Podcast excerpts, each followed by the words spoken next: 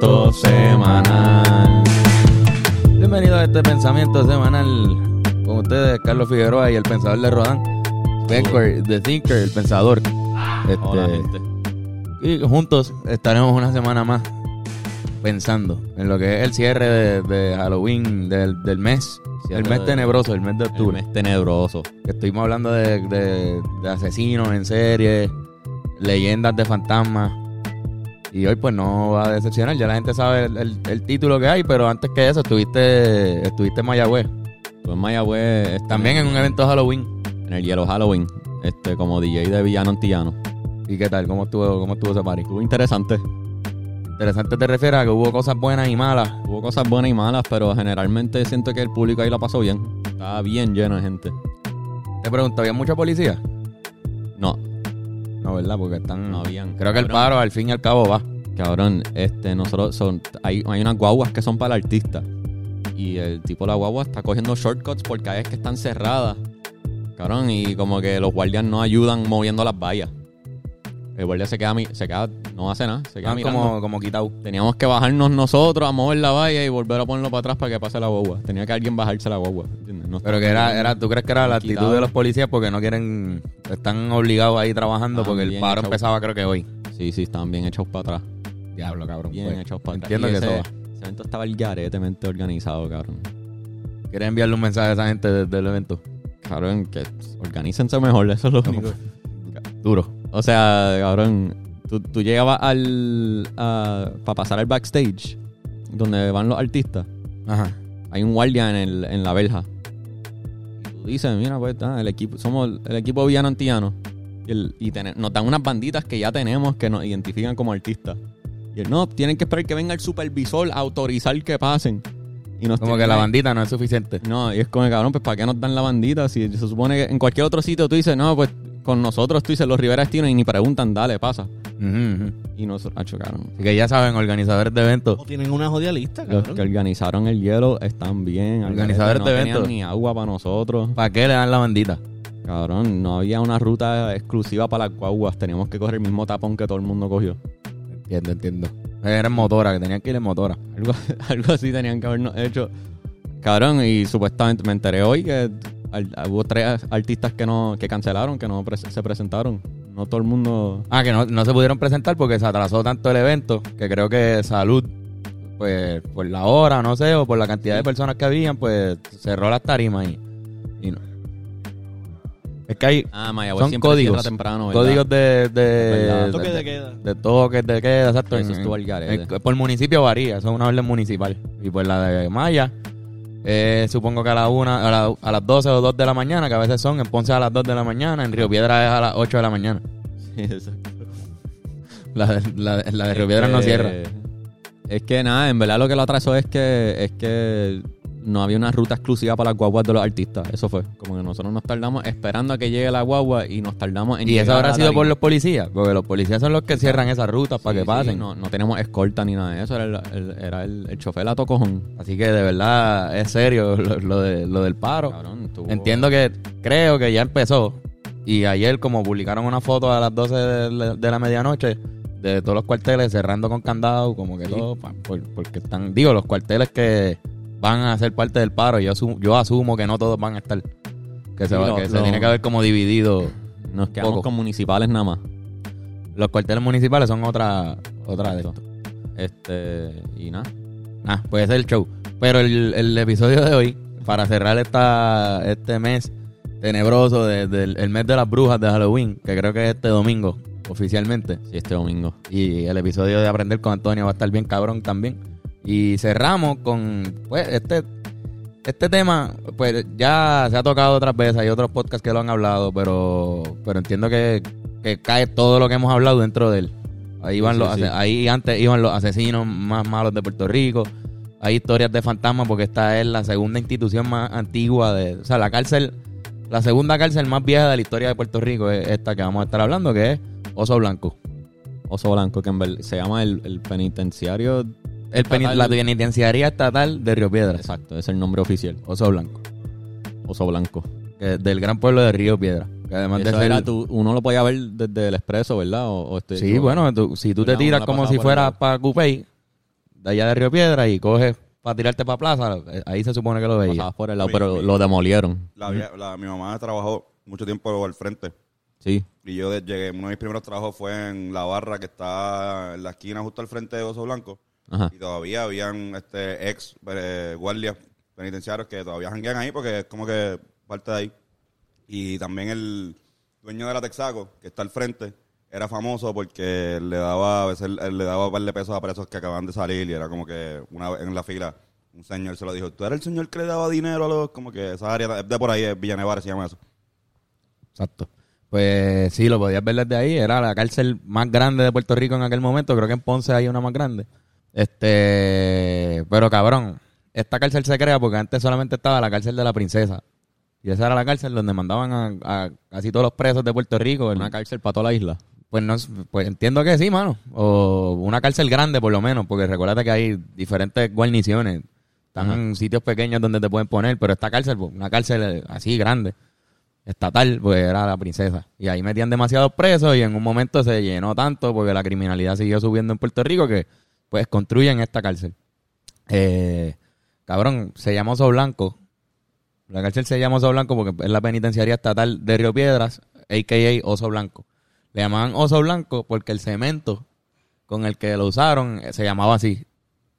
Venía de Venezuela y se llamaba Oso algo. No sé si Oso Blanco así como tal, pero Oso algo. Y todo el cemento es blanco. Y bueno, se veía blanca en un momento. Toda la prisión estaba así, era, era grande, blanca y estaba hecha con un cemento que tenía un oso, supongo, el logo o algo así. Y como que le empezaron a decir así, oso blanco, oso blanco. Y se quedó con ese nombre. Este, pero ajá, cabrón. Es un dato súper pendejo, pero esa es, la, esa es la razón por la que está. El arquitecto, para dar información de esa bien útil, que a la gente le encanta, el arquitecto se llama Francisco Roldán. Y entiendo que para esa época era de los, de los arquitectos más reconocidos de Puerto Rico y esa fue su su Obra obra maestra. Fue como que la- lo más cabrón que él hizo en Puerto Rico pues fue hacer Oso Blanco. Y por eso cuando en el 2004 la mandan a, a tumbar y todo eso, pues, pues se sentía como... Hubo mucha oposición, principalmente de los grupos de arquitectos de Puerto Rico, porque entendían que había que rendirle homenaje a Francisco Roldán y que esa era su, su más grande obra y había que te- mantenerla como patrimonio nacional que entiendo... Ah, o sea, gente que estaba en contra de que lo demolieran. Sí, había mucha gente en contra de que lo demolieran porque era un edificio grande que se podía usar para otras cosas. Y además de que se podía usar para otras cosas, era hecho por ese tipo que pues, era su obra maestra y que y entre los arquitectos principalmente había como un, un- una oposición grande. O sea, tenía un tipo de reconocimiento por su Pues arquitectura. sí, aparentemente Art Deco, este, no sé, acabo de, de decir eso, lo super leí, pero ese era el estilo que tenía, entonces pues para esa época eso estaba bien cabrón, no sé si estaba in en el momento en el que lo hicieron, pero, pero pues era uno de esos edificios que tienen esa, ese estilo en Puerto Rico y,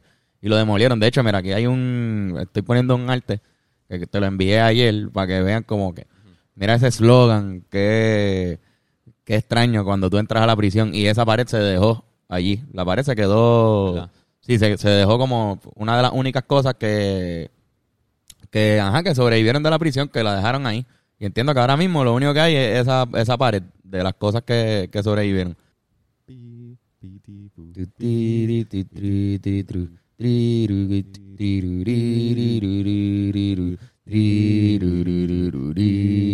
Ok, dice que este era como el eslogan, Irán, de, de cuando tú entras a la cárcel había este arco, así bien cabrón, que by the way, Sí, está súper hijo de puta, Sí, ¿sabes? arquitectónicamente No es no es, es una cosa cabrona. Y lo que dice el eslogan es odia el delito y compadece al delincuente. Cuando tú entras ahí. Que es uno de los temas que vamos a estar hablando de hoy, que es esa, esa filosofía de cómo tú tratas al delincuente cuando lo, lo, lo llevas a una prisión. Sí, exacto. Estamos hablando de que esta cárcel, entiendo yo que cuando se hizo Oso Blanco, era para darle una mejor vida a los presos que estaban todos arrinconados. Sí, y metidos en la princesa bajo condiciones antiguas. O sea, era una, era una, es una prisión que hoy día no existe. Ahí, ajá, y esa, esa prisión lo, la, fue donde básicamente mataron al Bisu. O sea, fue donde le hicieron toda la tortura y, y toda la vaina en esa, en esa prisión súper antigua. Así que entiendo que Oso Blanco se crea para eso. Para tratar de mejorar las condiciones infrahumanas en las que vivían otros presos. Y después se fueron creando más cárceles en todo, en todo Puerto Rico y lo que sea. Pero lo hicieron con esa intención eh, eh, irónico porque terminó siendo Todo lo contrario. Un, un desastre, como que terminó Pero- siendo un criadero de, o sea, Bueno, la peor cárcel de Puerto La Rico. peor- La peor cárcel de Puerto Rico por mucho tiempo. y, o sea, tú me habías recomendado un documental que, ¿cómo es que se llama el doc- No me acuerdo el nombre. Mano, es que el nombre del documental como tal no es el que sale en YouTube. En, en YouTube lo pueden buscar, pero dice eh, Asociación Nieta Pro Derechos de los Delincuentes, o, eh, Exacto. o los confinados, perdón. A mí me apareció en YouTube buscando este Oso Blanco Puerto Rico documental. Y Si es un pones video Oso que Blanco dura- documental. Oso blanco, sale, Sale. el primero que sale. Pero es él- la Asociación Pro Derechos del Confinado Nieta. se Exacto, llama. Es el que dura una hora y, y pico, una Exacto. hora con algo. Le recomendamos ese documental que es el lo que es el- lo más que hicimos research eh, fue ver ese documental. Digo, leímos otras cosas, pero ese documental sí. tiene casi todo Está cabrón. lo que nosotros vamos a decir porque está súper bien hecho. Sí, como que aparentemente ese sitio llegó a tener, a estar sobrepoblado. Como que estaba construido para aguantar como 1400 y en verdad tenía 2000. 1132 reos que habían y tenía 2700 personas ahí. 2700. O sea que había más del doble. Pero exacto, pero eso es lo que vamos a de llegar. la De la, capacidad. Mira, ella, No- no sé la, qué- la cárcel se fundó en 1933. O sea que ya lleva, hubiese llevado ahora como 70 años. Este, pero checate este dato antes de, de empezar con eso. Ajá. La construcción se empezó en el 1927 y costó 779 mil dólares para ese tiempo.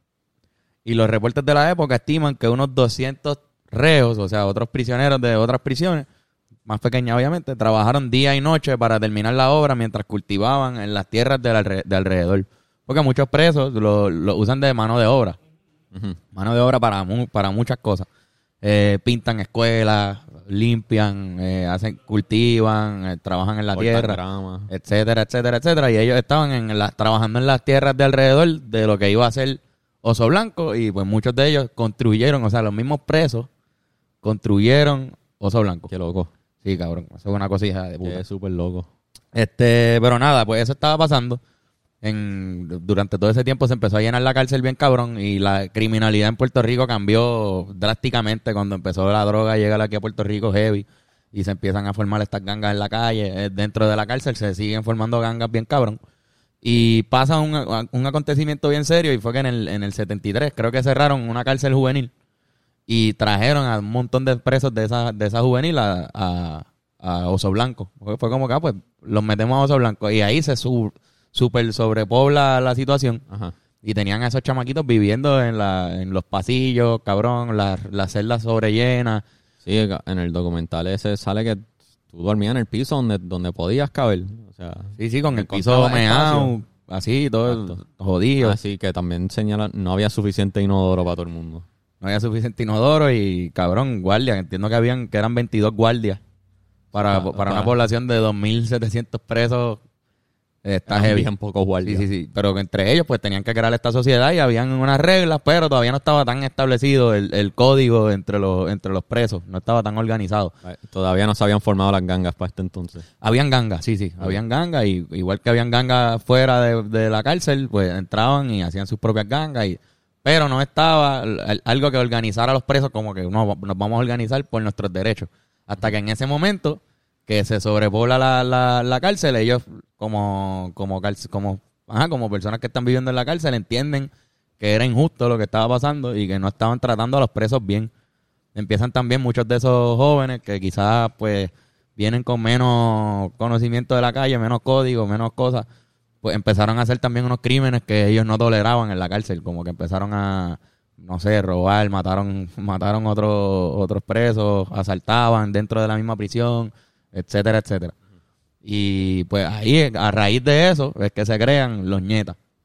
Que los ñetas, pues, eran una, una organización que trataron de, de pues, velar por los derechos de los presos y luchar por eso. Como que, mira, no queremos vivir bajo estas condiciones, queremos que cambie. Pero para eso, pues, hubo, que, hubo un proceso bien largo y lleno de sangre Sí, sí. para que esto ocurriera. Hoy en día están, de lo que yo entiendo, eh, es la única ganga prisión que fuera de la cárcel están incorporados. Como que es una organización sin fines de lucro para Sí. los derechos de los confinados.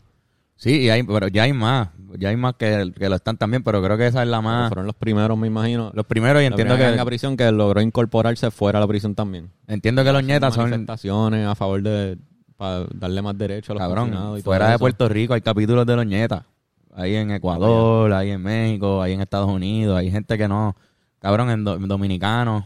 Muchos nietas dominicanos. Es más, uno de los slideshows, uno de, las de, de los tabs de Google que, abrí, que abrí para esto, Ajá. que no era puertorriqueño definitivamente, porque la información estaba, decía que habían más. O sea, que la mayoría de los, de los nietas son dominicanos y, ecua- y ecuatorianos En verdad. decía. Y pues no sé de dónde sacan esa información, pero si lo dice es porque obligado, pues en algún sitio donde están ellos, Ellos donde estaba que- esa persona que escribió esa información, eso es una realidad. Ajá. Que más ecuatorianos y, y dominicanos son, son nietas que los boricuas, pero esa persona no sabía de dónde viene la historia porque no la puso ahí. Ellos tienen un signo de mano que usan para identificarse. Este es el símbolo. es este, para los que están escuchando nada más, se cruzan los, los primeros dos dedos, qué sé yo, no sé ni cómo explicarte. Este, sí, do- dos dedos cruzados, el dedo índice y el dedo corazón cruzado. Cruzado. Que es un, es un signo que se usa para muchas cosas también, no solamente si funciona de esto. Pero para hablar, para hablar sobre eso, Ajá. sobre el- lo- porque estos muchos indígenas lo usaban en otra, en otras aldeas y culturas. Este, cabrón, el hecho de que esté en Río Piedra.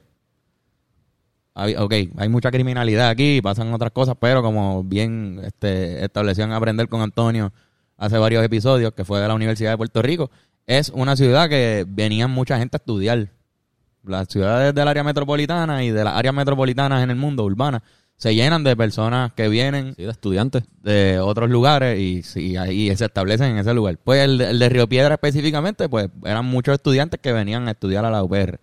Este, ¿qué pasa? Hubo un momento en el que por la lucha de Culebra, si no me equivoco, la Marina en Culebra, estuvo Rubén Berrío adentro y estuvo Juan Maribra preso en Oso Blanco. Coso blanco. Este, en esa época, eh, Carlos Gallizá, que este un fundador de uno de los partidos de izquierda de Puerto Rico, este y analista político, perdón, que Antonio no, está cerca del micrófono, estoy repitiéndolo, eh, iba para la cárcel a visitar a Rubén Berrío y a Juan Maribra. Y venía y, y- y se quedaba allí, hablaba, y varias veces de esas coincidió con una persona que se llamaba Carlos Torres. Hay que ir La Sombra, que fue el fundador de Los Nietas. Coincidía con Sí, él, La hablaba, intercambiaban palabras y el tipo notaba que había como que algo de interés en, en, en eso de los derechos de los, de los confinados. Y este tipo fue el que fundó los, los Nietas. O sea, todavía no lo había fundado en ese momento. Sí, sí, sí. Y él empieza a traerle libros. Carlos Galliza cada vez que venía le traía libros, parece, y le prestó unos libros de, de, de política. para que Y él empezó por ahí a leer y, a- y, y se instruyó. Y eventualmente pues terminó con, con- haciendo los nietas con esa base de filosófica o política que, que tenían esos libros. Así que interesante que haya pasado en Río Piedra, porque ahí era que estaban metiendo a los presos políticos. Sí, mano. Ahí estuvo Albizu también, ¿entiendes?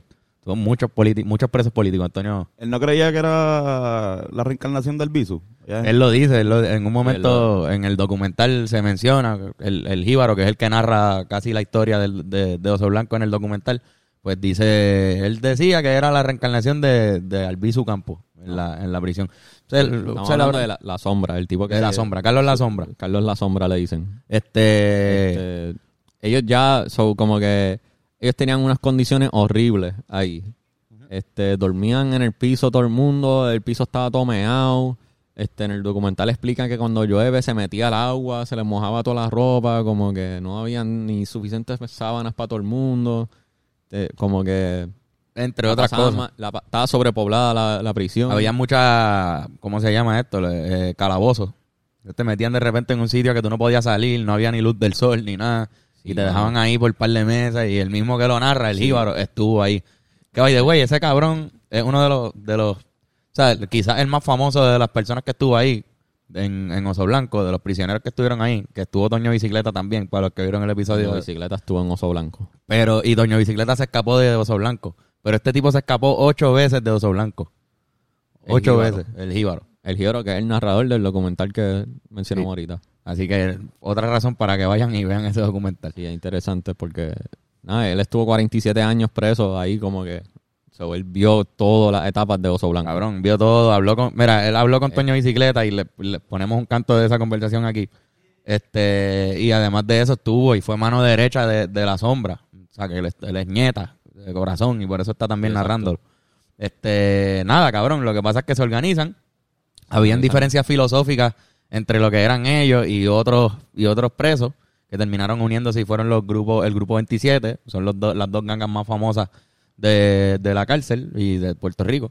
Sí. Este, y tenían diferencias, mano, diferencias. Algunas son políticas, a veces, al- algunas son, por ejemplo, los nietas son bien fuertes en que, no, si tú eres nieta y yo soy nieta, tú y yo no nos hacemos daño, no importa qué. O sea, tú y yo no nos hacemos daño. Exacto. A menos que falte a una de estas reglas que hay acá. Quizás otras, otras gangas, no estoy diciendo que los 27 eran así porque tampoco sé todos los detalles y cambian cada año, o sea, siguen cambiando. Pero en aquel tiempo, pues eran mucho más. Pues cabrón, era la, la, la que más estaba afiliada a los derechos de los presos y que cuando vinieran los violadores y lo, y lo que le llaman los insectos, los presos que, que son, pues que están ahí como Toño Bicicleta, por ejemplo, pues ellos no iban a tolerar Bien malo. no iban a, a tolerar que tú estuvieses ahí. Y así se han mantenido. Pero ya otros Eh, grupos han hecho catch up con esa filosofía, ¿entiendes? Eso es lo que quiero decir. Sí, sí, es interesante porque se forman, o sea, primero se forman los nietas para pedir, o sea, por con la ideología de exigir más derechos para los presos. Pero al ocurrir estas diferencias de filosofías, de creencias y se forman estas diferentes gangas, de la nada, sin querer, se como que se formó un tipo de guerra de gangas dentro del oso blanco por las diferencias, como no pueden, como de inclusive en el documental, a veces cuando se enseñan entrevistas a los presos, una cosa que mencionan más de una vez es como lo único que pido es que no nos mezclen con ellos. Sí, sí, porque Que no nos ponían- pongan en el mismo lado que estén los otros porque Voy a hacer un- sangre. Voy a hacer un paréntesis ya mismo. Ajá. Este. Ok, la palabra ñeta, Ajá. aparentemente, según lo que Carlos La Sombra, cuando le llama ñeta al grupo, de estos libros que él estaba leyendo, uno era de cultura puertorriqueña. Y en una de las páginas salía que pues la palabra ñeta era una palabra que los taínos utilizaban cuando nacía un nuevo indio, o sea, un, un nuevo taíno en la aldea. Era una palabra que, que significaba nueva vida para los taínos. Y decían, Como que tú tienes... y nace- decían ñeta. O sea, esto es de un libro que él leyó, eso es lo que él decía. Yo no estoy diciendo que esto es parto 100% de- nace alguien y todo el mundo está con nieta. Los indios decían. Ajá, esto podría quitar completamente viene. lo de los españoles, de lo de puñeta. Pues, el sí, porque puñeta supuestamente es el manguillo de, de las camisas antiguas que se usaban. Eran, usan los jueces. ajá. Acá. Este, pero ñeta, pues era supuestamente esa palabra que usaban los taínos cuando nacía un nuevo, un nuevo bebé en la aldea y decían ñeta, ñeta. Esto, Eso es bien boricua. esto habría que verificarlo bien y si alguien tiene la fuente y nos la puede enviar, comenten. Pero esto es lo que casi todos los artículos sobre la asociación dicen porque era lo que decía Carlos La Sombra. Este, cabrón, que no es muy diferente cuando te imaginas a los indios diciendo eso, a los taínos Ajá. a lo que te voy a poner ahora en pantalla, que es el grito ñeta en la prisión que se hacía todos los últimos, si no me equivoco, 30 de mes, este, el, último día del mes, se hacía este grito en nombre a Carlos La Sombra.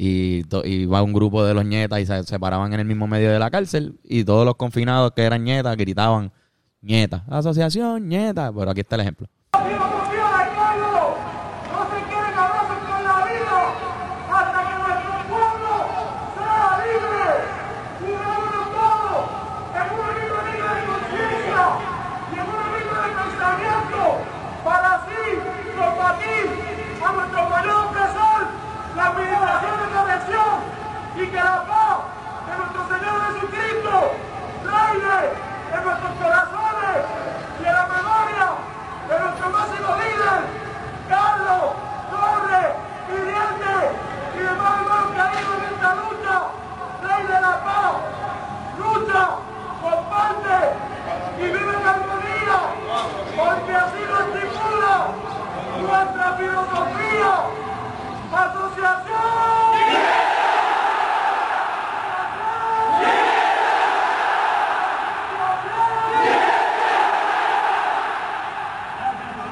¡Gracias, pueblo!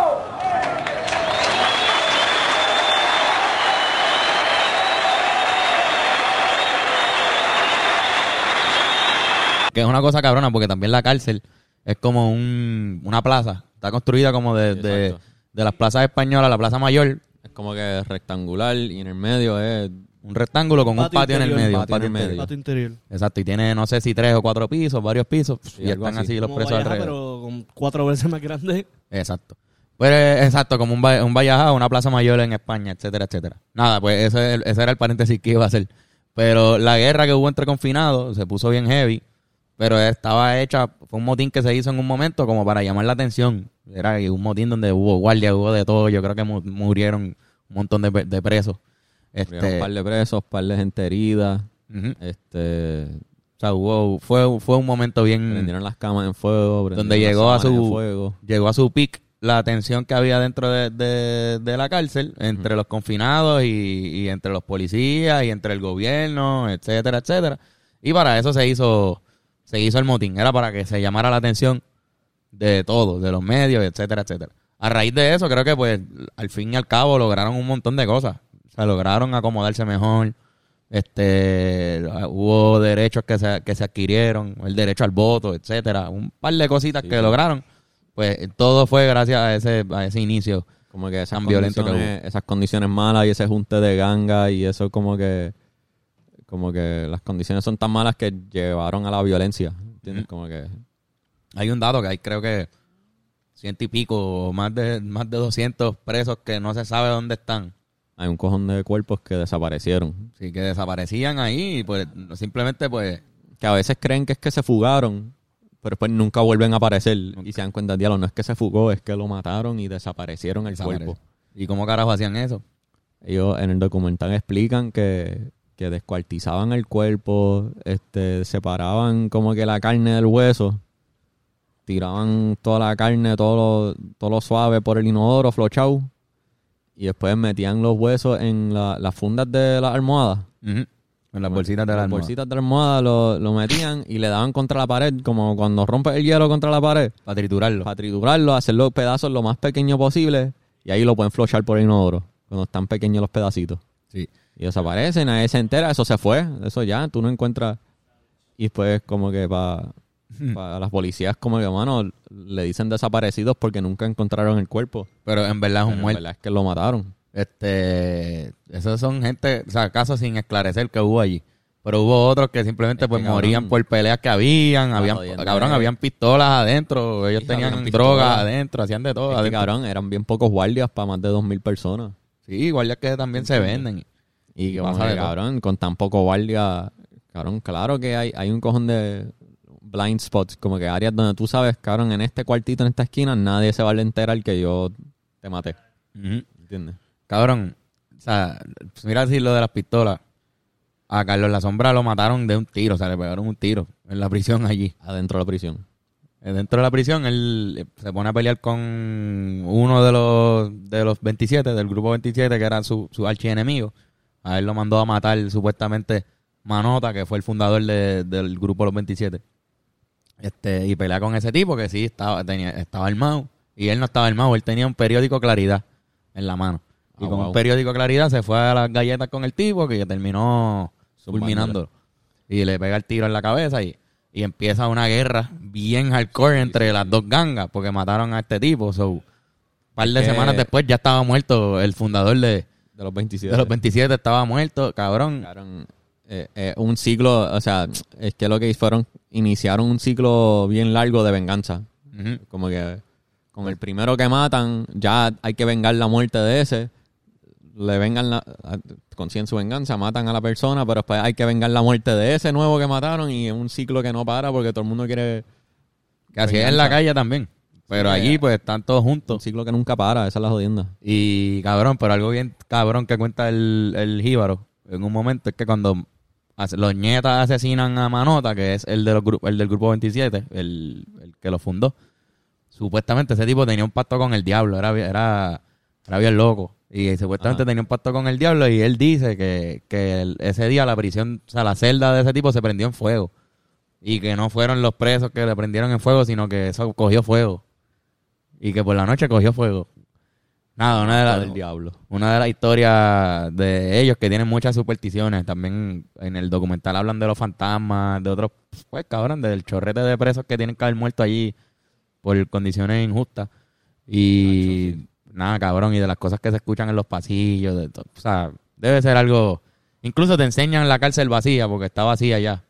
Sí, en sí, el momento que está el documental y tú ves eso y hay carga con un peso espiritual ahí bien loco, que quizás también por eso la demolieron. No, tiene que haber sido una de las razones por las que se demolió la cuando, cuando hablan de la gente que descuartizan y que de- flochean el cuerpo, que no queda nada, que no pudieron tener entierro ni nada, Ajá. se re- dicen como que, al- no me acuerdo cómo se refieren, alma, algo ahí que como no pudo tener un descanso normal, como un entierre, pues dicen que el alma sigue por ahí en la prisión, Está todavía. los que descuartizaron. Y, Y hablan de eso, de que se- hay, hay presos que creen que había un fantasma ahí. No, y habían, fantasmas de, de esos hecho, cuerpos desaparecidos. estuvo un tiempo que sin, sin demoler esa cárcel, porque el proceso de la demolición, pues, tardó mucho. Después de que en el, creo que en el 2004 trasladaron a los presos, o en el 2007 o en el 2004 trasladaron a todos los presos a otras instituciones, y eso se quedó así hasta los otros días, no sé si del 2015 o 2014, que terminaron de demolerla. Y en ese tiempo, ahí estaba Irán sin la cámara, este, en ese tiempo que hubo sin que la cárcel todavía no estaba demolida, se convirtió en uno de los spots paranormales más cabrones de Puerto Rico. Iba la gente a ver si había fantasmas, hacían videos, los subían a YouTube y lo que era así. Y esos videos los puedes encontrar, pon actividades paranormales en Oso Blanco y hay un cojonal de videos. ¿Qué? ¿Se escucha? Pues sí, se escucha, pero no podemos hacer nada. Este, Este- Uno de ellos explica, uno de los expresos explica que tú tenías que estar ready para en un segundo, o sea, tenías que estar preparado para si tú estás acostado en tu cama durmiendo, tú tienes que en menos de un segundo ya estar de pie ready para pelear. Tú tienes que practicar eso, escucha un ruido, ¡fum! ya estás de pie, ya te tienes que saber levantarte a la cama lo más rápido posible, ready para defenderte, quizás con la cuchara que les dan usar eso como un arma o lo que sea que tú Me tengas. muero, cabrón, si es así. Sí, Pues, cabrón, es que, loco, ah, no, Irán se muere, Irán Es muere. es full. cabrón, Irán falta- en la cárcel, si es así, realmente, si, si, depende de bien, despertarte, te moriste. por, por el, el, el ratio de, de guardia a, a confinado, como que habían, o sea, cabrón, habían- la falta de guardia que había ahí, pues valía más las leyes de los confinados que la ley de los guardias. Claro. Valía más como que mandaban ahí los prisioneros, Ujú. ¿entiendes? Así Como es. que eso era como que, bro, no sé ni cómo explicarte, no habían reglas ahí, eso era como que un infierno, me imagino. Mano, pues sí, y además estás uniendo ahí un montón de delincuentes que, que es normal que pasa. O sea, las cárceles son, son, las cárceles son lugares tensos. Ahí está gente que hizo cosas bien heavy, pero también hay gente que, pues, eh, creo que le dedican un momento a los presos políticos en la, en la prisión. Es como que, cabrón, pues, esta persona por un ideal político está aquí. No, a diferencia de este tipo que violó a una mujer. Exacto. O a diferencia de ese tipo de allá que estaba metido en lío en la calle y, mató a alguien y ahora está aquí. Pero esta persona está aquí porque estaba protestando en Culebra. ¿Entiendes? Y como que la diferencia en eso, y tienes ahí gente, pues cabrón, que quizás que no merece estar ahí, pero, pero pues, eh, los líderes son otros y tú entraste ahí. Y eso está cabrón, porque pues tú si eres una persona que, pues cabrón, hay mucha maña, exacto, te quieren robar, te quieren hacer cosas, hay, hay presos ahí que tú no sabes que, cuáles son sus intenciones contigo. O sea, tú tienes que estar con cuatro ojos, seis ojos, ocho ojos, lo que pueda. Pero nada, que tú puedas. Y en esa prisión que estaba sobrepoblada, pues ocurría un poco más. Eso es todo. Cabrón, quería, antes de, de cerrar, hubo un hubo muchos escapes. Yo acabo de decirles que este tipo se escapó ocho veces, el jíbaro. Toño Bicicleta se escapó. Un sinnúmero de escapes. Pero cabrón, en el 1991 hubo un escape en helicóptero. En Un- helicóptero. Un grupo de, de, de presos que se escaparon porque un helicóptero del corillo de ellos llegó, se estacionó en la cancha, ellos entraron y se fue para el carajo. Le llaman el escape del siglo. ¿Y a dónde se fueron? Pues, pues se fueron, se, se fueron para el ¿Volvieron a carajo. encontrar a alguno de ellos por lo menos? No, no, yo creo que no, no sé. O- Qué loco. Se fueron para el carajo. Y, y, ajá, clandestinaje por ahí para abajo, no sé a dónde fueron, esa información no la sé. Pero sé que volvió a pasar después en Ponce, en una de las cárceles de Ponce, también vinieron y se convirtió en un, en un intento, o sea, un par de veces lo intentaron y pasó y lo lograron. Eso está cabrón. Es un fucking Eso helicóptero. es un escape de alto presupuesto también. Sí, pues, para que tú veas cómo se mueve la calle. Hay chavos para helicóptero. Literal, hay chavos para helicóptero. Y no, pero pues- ¿para dónde? O sea, como que lo inteligente sería irse de Puerto Rico, pero en helicóptero tú puedes salir de Puerto Rico, llegar a la, a la isla. Lo, yo no sé, no sé, es no, no posible. tengo idea. No, de verdad no, no sé cómo funcionan los helicópteros. Porque Porque estaría el garete escaparte en helicóptero. Como que podrían, o sea, en teoría podrían observarlo y ver hasta ir. dónde fue. En pues, teoría, a mí me está raro que de, que de hecho un helicóptero entre y no se hayan dado cuenta que no es un helicóptero de policía y... Exacto. También hay va- varios factores, el, momento en que fue. Si es los 80, 90, Fue el 91. no- 91, no hay tanta quizás este, preparación policíaca para este tipo de, de cosas, Sí, de radar, a lo mejor no fueron tan lejos, se fueron para, un, ca- para el campo, buscaron un, helio, un, un heliopuerto en Atillo, Y ahí, inventaron, no sé si estacionaron ahí. Y lo otro es que, cabrón, si hicieron eso es que tienen mucho poder. Tienen Ujú. chavos. Así que tienen, tienen poder con cojones. Eso quiere decir que también tienen poder para manejar en cuestión de la política y la policía. Todo, todo. Alquilaron un helicóptero y los hallaquearon. Eh, la historia eh, debe estar bien cabrona. No- los detalles no, no los encontré. Pero eh, creo que es un buen episodio que podríamos hacer de escapes cabrones. eso estaría cool. Escapes bien cabrones en prisiones de Puerto Rico, que estoy seguro que hay un montón. Ese suena insuperable, pero hay unos bien cabrones. Así que creo que es un episodio que podemos tocar. Dale. Pero nada, cabrón, al fin y al cabo, eh, le- cabrón, todo lo que trataron de hacer, la prisión es bien, esa prisión es bien importante, no solamente porque pues estaba sobrepoblada y por mucho tiempo fue la más importante de, de todo Puerto Rico, etcétera, etcétera, sino porque ahí se fundaron los ñetas. Los ñetas, que son una organización ya eh, internacional, no solamente de Puerto Rico, pero que vale y- o lucha por los derechos de los, de los, de los confinados. Y que es algo bien importante porque estamos hablando al principio de la filosofía, de lo Sí, que sí, es sí. la rehabilitación. ¿Entiendes? O sea, si tú vas a llevar a una persona que hizo algo mal y lo estás castigando y lo llevas a un lugar a encerrarse ahí que no pueda salir ni nada, ¿cuál es tu intención con hacer eso? Sí, como que tú, tú quieres castigarlo tanto que se vuelve peor ser humano de lo que ya era cuando entró.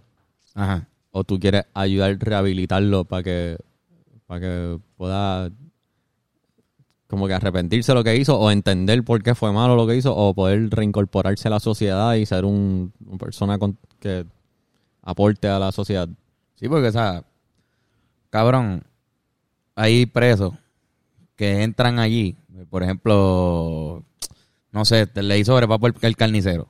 Papo el Carnicero es un preso bien famoso, porque además de, creo que era un- uno de los líderes del grupo 27, el cabrón picoteaba a su, a su, a- él asesinaba y picoteaba a los, a los, ajá, cabrón, los picaba en pedazos y, pues así se, se deshacía del, del cuerpo. Y le empezaron a llamar Papo el, el Carnicero. Pero entiendo que le llamaban Papo el Carnicero después de que él salió de prisión por primera vez.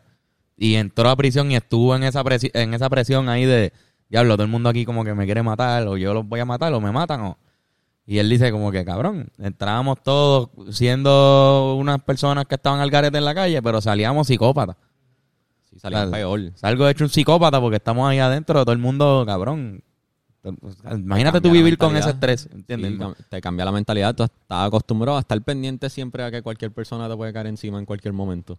Y pues, un cabrón. PTSD de militar, cabrón. Sí, casi, un PTSD. pero Exacto. peor, cabrón, yo creo. Exacto, como vive un veterano después de, de, de- de salir de la guerra. Y first action, cabrón. Eso es algo que obviamente pues o sea, se trata mucho Ah, con, sí, con- trata, con- son algunos de ellos son pacientes mentales después, etcétera, o, o tienen traumas porque es un ambiente bien fucking intenso la guerra, ¿no? O sea, es obvio. de PTSD, cabrón, y hay que tratarlo con cuidado. Porque Pues- si lo asustas, cabrón, él Claro. Como que Claro, claro, y, y mucha gente, hay, hay, hay peores.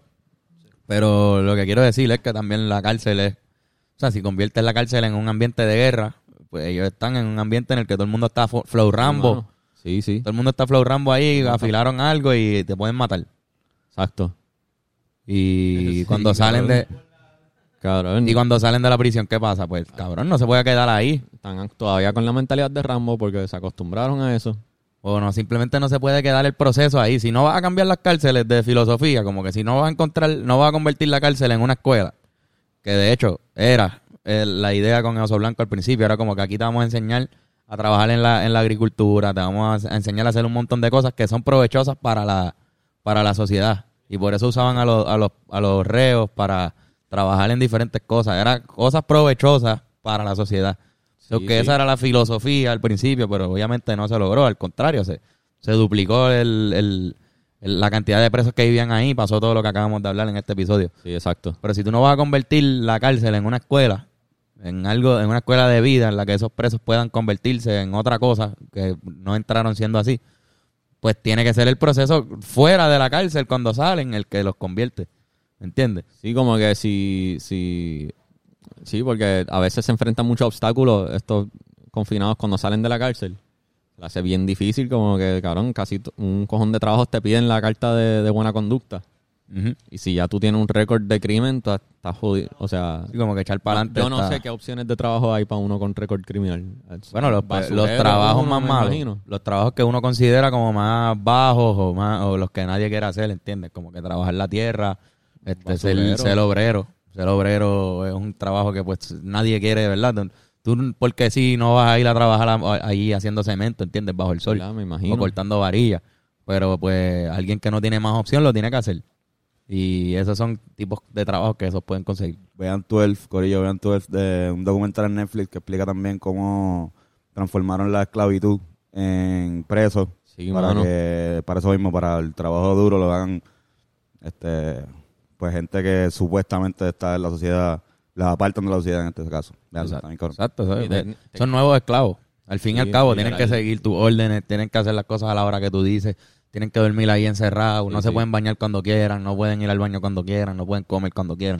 Son los nuevos, los nuevos new slaves. Como que, como que, o sea, porque si el enfoque es tanto en, como que, es la jodienda de castigo versus rehabilitación, ¿entiendes? Como que lo puedes castigar tanto que lo empeora y eh, cuando sale a la sociedad sale siendo una peor persona.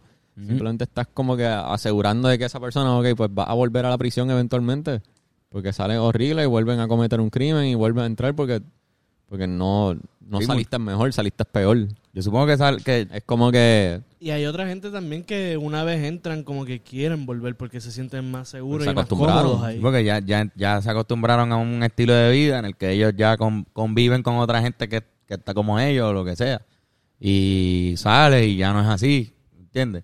Y sales y no tienes las mismas oportunidades porque está cabrón. Está cabrón, está, está cabrón que tú salgas ready para tú tener una nueva vida, tú de querer dejar lo malo en el pasado Sí. y que se te haga súper imposible. Es tan sencillo como, cabrón, si tú estás aquí en Puerto Rico sin trabajo, sin ningún tipo de ingreso, en este país tan cabrón, ¿verdad? Que tenemos, un país de las mil maravillas. Este, estás sin trabajo aquí en Puerto Rico, está el pelado, es una fucking mierda, ¿verdad? Y sin familia y sin mierda. Tú imagínate tú estar solo, sin familia, sin nadie que te vaquee y sin chavo. Eso no, eso no es algo lindo. No, mano. Aquí no es, no es algo lindo. Yo no sé si en otros países hay otros beneficios para la gente así desempleada, pero aquí no es algo lindo. Y tú vas y sales de la prisión que te están dando, te están vendiendo la libertad, como que mira, tienes libertad, sales y estás libre. Está bien, estás libre, pero sales, tienes comida, vas a tener trabajo para hacer las cosas, pues no todo el mundo tiene esa situación. Cabrón, a veces O sea, no todos los presos veces- salen para veces- una situación positiva, salen a veces a meterse en algo peor. Sí, porque a veces, a veces no tienen ni que los recoja a la prisión cuando salgan. Sí, eso, y ese es el, pe- el caso más, más bobo. El- a veces no lo que dijiste ahorita del trabajo es peor. No consigues un trabajo, no, nadie confía en ti, nadie de esto. Pues, pues quizás la condición en la que estabas en la cárcel, que te daban tres comidas al día, que estabas con otra gente. Ajá. Quizás ya tú saliste, estuviste tantos años que murieron muchos familiares tuyos, etcétera, etcétera. Como yo escuché, hay un decir eh, como que me arrestaron por robar pan y ahora me dan todos los días en la prisión. Exacto. Te dan tres comidas al día, te Sí, tienes, es la- no tienes que pagar agua ni luz, etcétera. Que eso es otro tema. miserables. Exacto, no tienes que pagar la Porque huelga. está cumpliendo casi de por vida prisión por robarse el pan para... Eso, espérate, ¿qué? ¿Qué tú dijiste, Irán? ¿Qué tú dijiste, entiendo. No, ese es el principio de los miserables. Ah, Ah, cabrón, yo pensé que estaba hablando de una persona real que existe. Que, Sí, sí. Este, hay que hacer eso. Pero, Cuando vayan a hablar, este, procuren que se entienda todo lo que dicen al principio. Sí, mano. Y si no, lo vuelven y lo repiten. Para que no nos perdamos. Este, Este- pero ajá, cabrón, la situación es esa. Cabrón, debería... eh, y es una jodienda porque como que el argumento en contra de la re- rehabilitación, porque hay gente que cree que no deberíamos rehabilitarlo. No, Hay gente que cree que la prisión debería ser el peor castigo del mundo y mereces toda la mierda que te pase y mere y como que si vas para la prisión mereces mereces empeorar como ser humano. Eso es tu Ya. castigo como Aunque tú no seas como culpable. preso es que sales como un peor ser humano de lo que salía antes. Lo cual para mí o sea, es Sí, contraproducente. es contra- hay, hay gente que se estoy mete... diciendo el argumento, estoy diciendo por tirar el argumento, ¿entiendes? Como que La prisión puede ser un lugar en donde te pierdes, mano. O sea, que, que literalmente te puede, allí te puedes meter en vicio, que no estabas necesariamente afuera. Porque estás allí, cabrón, bregando con, con estar solo en una celda, mirando para el Sí, frente sí. sin nada, ¿entiendes? Porque, cabrón, el mero hecho de estar preso ya es un castigo. Ahora, ¿a qué nivel ya es suficiente castigo? ¿Entiendes? ¿A qué nivel es como que deberíamos desearle literalmente lo peor? O sea, como que... O deberíamos siempre darle una, una segunda oportunidad a cada uno, si acaso. Exacto. Que se Esa, demuestre. esa es la cosa, que, que, que todavía no hemos llegado a descifrar qué es lo que debemos hacer con los presos Exacto. en el mundo. Porque está... El mundo todavía está como buscando esa respuesta. Porque que- también de una, de una persona, especialmente si eres víctima del preso, como que quizás tú le deseas lo peor a ese preso, como que... Pero como que tú quieres que sea... Es como que un, un deseo vengativo de que como que si tú fuiste malo conmigo, yo quiero asegurarme de que tú siempre seas el malo. Y no quiero darte la oportunidad de volver a ser bueno. Entiendo, entiendo. ¿Entiendes como que ese argumento? Ujú. Sí, sí. Eso Como que el, el, el- argumento de la ley, de, está, el, están las sentencias de por vida Ajá. y también está la fucking, el fucking Pena de muerte. pena de muerte. Que son diferencias filosóficas eh, enormes entre ellas. Como que, ok, sí, 140 años, eso es toda la vida. Toda la vida. Pero no es un- una sentencia de, de por vida como la hay. O no es el te- o, es- o no es La el- pena de la pena de muerte, que es no, la semana que viene te van a matar. De tan al garete que estuvo tu crimen. Ajá. Ahora mismo acaban de meter a Jensen. O sea, acaba de salir culpable Jensen, que era, el, entiendo yo, que el caso más Sí, sí, sí. Él contra- este, controversial que había en Puerto Rico. en todo lo que se le estaba acusando, pero en, en enero es que lo sentencian. En enero lo O sentencian. sea, él entra ahora preso, pero enero es la fecha oficial donde se presenta otra vez frente a un juez y el juez le lee la sentencia. Así que ahí él va a salir como preso. Va a salir Sí. con el vestido de preso. Exacto, pero Hoy estaba ya, han dicho han dicho por ahí lo máximo que podría recibir. 140 Era años. ciento y pico. En ningún sitio leí que... eh, Que no- le iban a dar perpetua. pero no creo que cualifica para pena de muerte porque tienes que ser hay unos tecnicismos que te cualifican para pena de muerte no es cualquier persona que asesine es una no sé, viste no conozco ¿Qué bien tú la piensas ley, de eso? ¿Te, corríjanme te de atre- eso. te atreves a hablar de eso? Sí mano yo pienso que yo, yo estoy en contra de la pena de muerte para mí eso es bien este bien anormal como que para mí es bien este barbaric por, por no se me ocurre un- otro término para usar es bien Barbárico. barbárico, es bien este Vieja, vieja guardia. vieja guardia, es bien es bien arcaico. arcaico, es bien qué sé yo, cabrón, es como que Sí, Es un deseo de sangre, yo a veces lo veo también, es bien morboso, es bien como que- es vengativo. es vengativo. Y creo que la cárcel no debería ser así.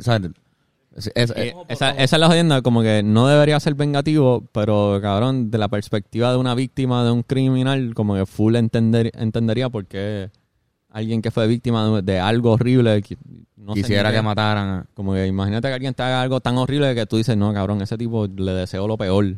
Nunca quiero que vuelva a ver la luz del día ese tipo. Como que no, yo no puedo hablar, o sea, me imagino que, o sea, una persona víctima que de alguien que está preso ahora mismo, obligado va a querer que se quede preso ese tipo, ¿entiendes? Esa persona.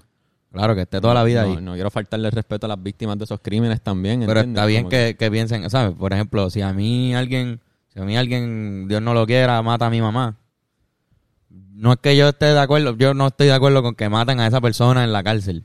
Pero si lo matan antes de camino a la cárcel, alguien le pega un tiro, yo estoy súper feliz con eso. Ajá. ¿Entiendes? Y Porque es, algo que, como- que digo como que, pero entonces, ¿por qué estoy feliz con que mu- muera? Si como quiera no le iban a matar ellos, pero es que institucionalmente no estoy de acuerdo con que sienten a alguien y lo maten. Igual que antes, los ahorcaban y los tiraban. Y tú tenías esa imagen Sí, ahí, sí. cabrón, de alguien así guindado, que lo ven niños, lo ven gente que no tiene que ver eso, ¿entiendes? También. Las ejecuciones son públicas como para servir de ejemplo. Ajá. Para que entiendan, pues, mira, esto es lo que le pasa a la gente que hace eso. Pero sí estoy de acuerdo con que pasen toda la vida en prisión. Es como que, cabrón, tú no vuelvas a salir. Entiendo que no se puede. A nivel, sí, exacto. La pena de muerte se permite a nivel federal, pero a nivel local en Puerto Rico no se permite la pena de So, muerte. si lo van a pero si, ir para afuera. pero si, lo, Ajá. si el crimen que tú cometiste cualifica como un crimen federal, pues te jodiste. Puedes calificar como, por ejemplo, creo que Verdejo. El caso de Verdejo entraba ahí, por- o sea, podía coger una pena de muerte porque era un crimen federal. Ahí está. Este, lo de Jensen no tengo idea. No sé cómo, cómo al final se bregó el caso, pero. Pero pues, cabrón, está cool que hayamos bregado este episodio en esta, en Sí, esta sí, semana sí. porque pasó lo de Jensen y lo de los policías Sí, cabrón. a la misma vez, que también, pues, es un, un tema, un tema que está ahora mismo, está fuerte en Puerto los, Rico. los policías están en huelga, pero como quiera allá en Mayagüez, en el hielo, están repartiendo tickets. Estaban dando tickets pa' con allá. cojones. Qué huele de bicho. Quizás es por eso, porque se iban en huelga y necesitaban No, llenar la cuota. ¿Qué cojones? Empezaron a dar tickets con cojones allí. Este, pero nada, cabrón. Creo que podemos cerrar, a menos que tú tengas un argumento Ah, más. la, la conclusión es, yo, yo para mí es mejor rehabilitar al preso. Para mí es mejor que no salga peor. Para mí es mejor que salga, que no vuelva a repetir un crimen, que salga mejor, que quizás aprenda, quizás. Como cabrón, tú en, De acuerdo. en 10 años tú ya no eres la misma persona, ¿entiendes? Sí, todo el mundo Como cambia, hay gente ¿sabes? que por algo que hizo a los 20 años, a los 21 años, les dan 40 Todavía años. están. Sí, sí. como, cabrón, tú a los 20 años eres un morón todavía, ¿entiendes? Como que... O juveniles, chamaquitos que empiezan Entiendo. en la juvenil porque cometieron un error pendejo a los, a los Hiciste fucking un 15 error años. la- ajá, y ya con tú ya estar uno, dos o tres años preso, ya estás con el trauma de haber estado preso, me imagino yo. Sí, la, la, la experiencia en la cárcel, pues como viste, pues es bien amplia. Como que te, te, te quitan la opción de mejorar como ser humano. Ese es mi argumento, que no deberías, no deberías privarle esa opción al que cometió el error. Debería una opción de tú de mejorar. No debería ser quiero que te... No debería ser la mentalidad de que yo quiero que siempre seas malo. Entiendo. Y con uno de esos argumentos fue que cerraron la cárcel al final de Oso Blanco porque no cumplía con los nuevos estándares de las prisiones federales y todo eso. Ajá. Que pues algunas de ellas eran eso, como que mira, hay que tener una cantidad de torres donde viven por separado los, los criminales que cometen cierto grado de crimen, ¿entiendes? Como que no, podemos, no vamos a mantener juntos a estos tipos con estos tipos, sino que tienes que tener todo ready para que no se mezclen, etcétera. Y la construcción de la prisión tiene que medir tanto una pared, porque si no la explotan y se van, etcétera. Por eso fueron las cosas que pues terminaron demoliendo y fue porque como quien dice quedó desacreditada ante pues las prisiones que estaban afuera. Ajá. Y pues mandaron a todos los presos a otras prisiones en Puerto Rico que sí cumplen con esa con esos créditos que se requieren para allá. Pero nada, cabrón, estoy de acuerdo con todo lo que dices, de, de que sea rehabilitable, de que a los presos deberíamos todavía seguir reconsiderando y estableciendo nuevas filosofías, que no sí. tenemos la respuesta nosotros, pero, pero creo que debería existir una respuesta un poco más, menos vengativa hacia las personas que Sí, cometen eso crímenes. mismo. Que sea menos vengativo. Ahora, definitivamente hay gente que nunca aprende. Como hay gente que no quiere mejorar, ¿entiendes? Ujú. Por algún bastripeo mental que tienen. Hay gente que quieren ser malos su vida entera y nunca quieren aprender y se quedan con ese encojonamiento por dentro forever. Y no aprenden. Hay una, ¿sabes? Se debería poder identificar esa gente. Todo ese, Pero- cabrón, en todo el documental que le recomendamos a la gente que vieran, están hablando sobre un viejito que lleva 60 años casi en la prisión, 50 y pico de años preso, y están tratando de ver si lo pueden sacar por sus últimos años. Sí, mano. O sea, es como que el, el documental está casi hecho para que, mira, este tipo, diablo, sí, es verdad, se escapó ocho veces, ha matado guardia, mató un guardia, ha hecho lo que era, pero, mano, está viejito. Y quiere ver a sus nietos Sí, y a sus que- hijos. Estaría cabrón que lo dejen salir por un tiempo. Miren que- miren cómo él se, no, hombre, miren cómo él se porta. Miren todo el documental, mira lo que hace. Y está el guardia diciendo, sí, él es mi ayudante. Miren todo lo que hace. Yo creo que cambió definitivamente. Ese tipo no va a salir a matar a alguien. Pero no todo el, el, la- el proceso de la cárcel está tan desorganizado y cada vez hay menos policías y etcétera que tú no puedes mantener keep track del proceso, el progreso de, De los- cada de cada uno de los reos dentro de esa prisión. Entonces, pues hay muchos que quizás cambiaron así como él. Hay un montón. Estoy seguro que hay. Sí, hay, hay muchos miles. que aprendieron y están ahí súper súper buenos, súper... No Incluso al- con nadie en la prisión. ¿Quién? Ah, murió, salió y estuvo dos, Jíbaro. pre- dos años dos años libre y murió. Eh, Porque estaba viejito, de verdad estaba viejo.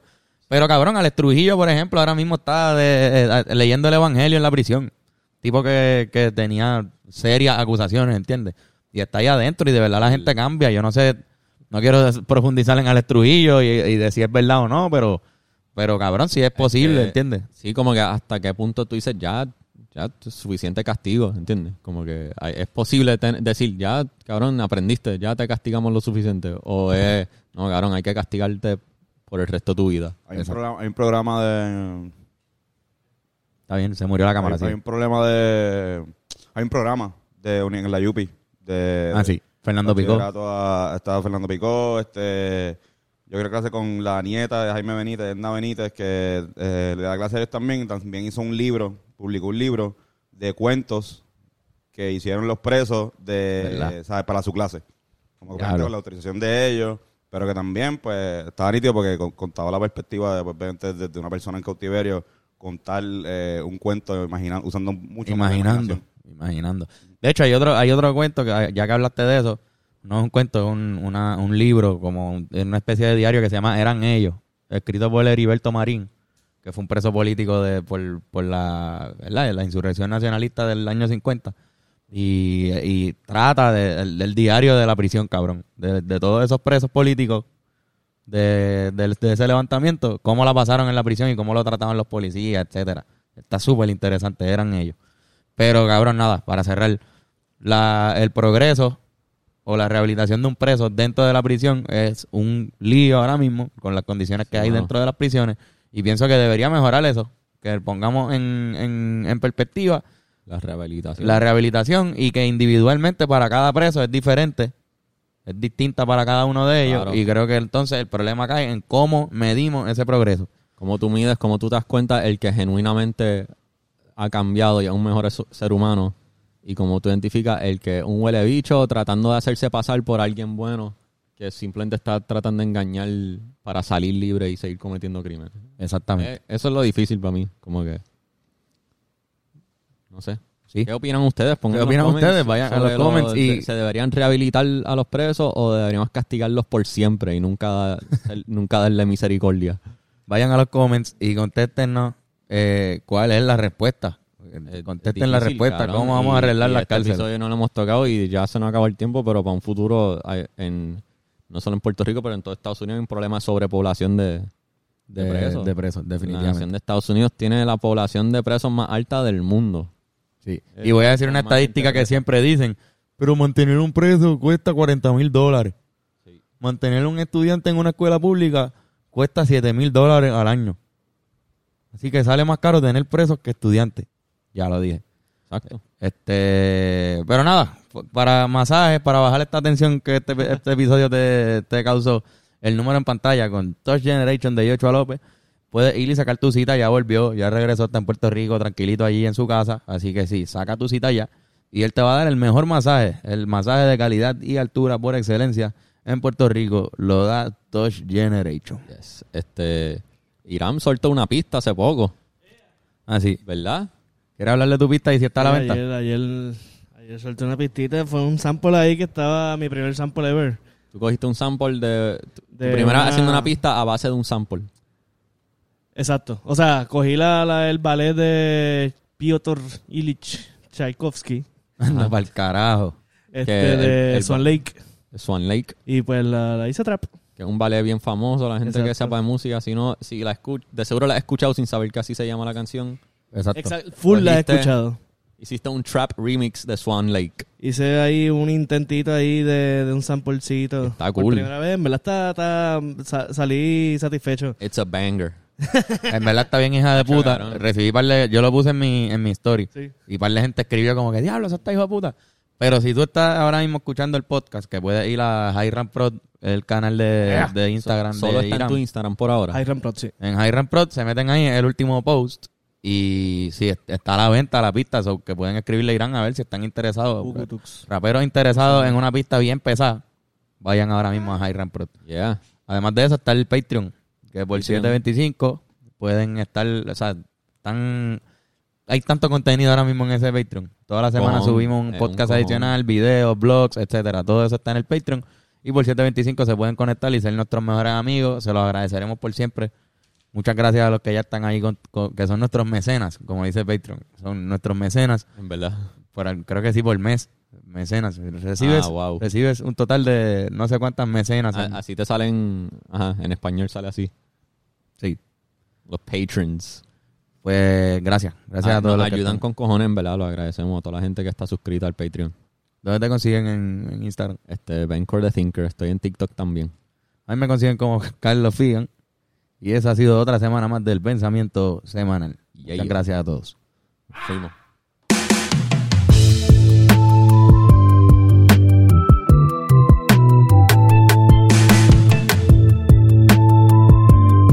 El pensamiento semanal.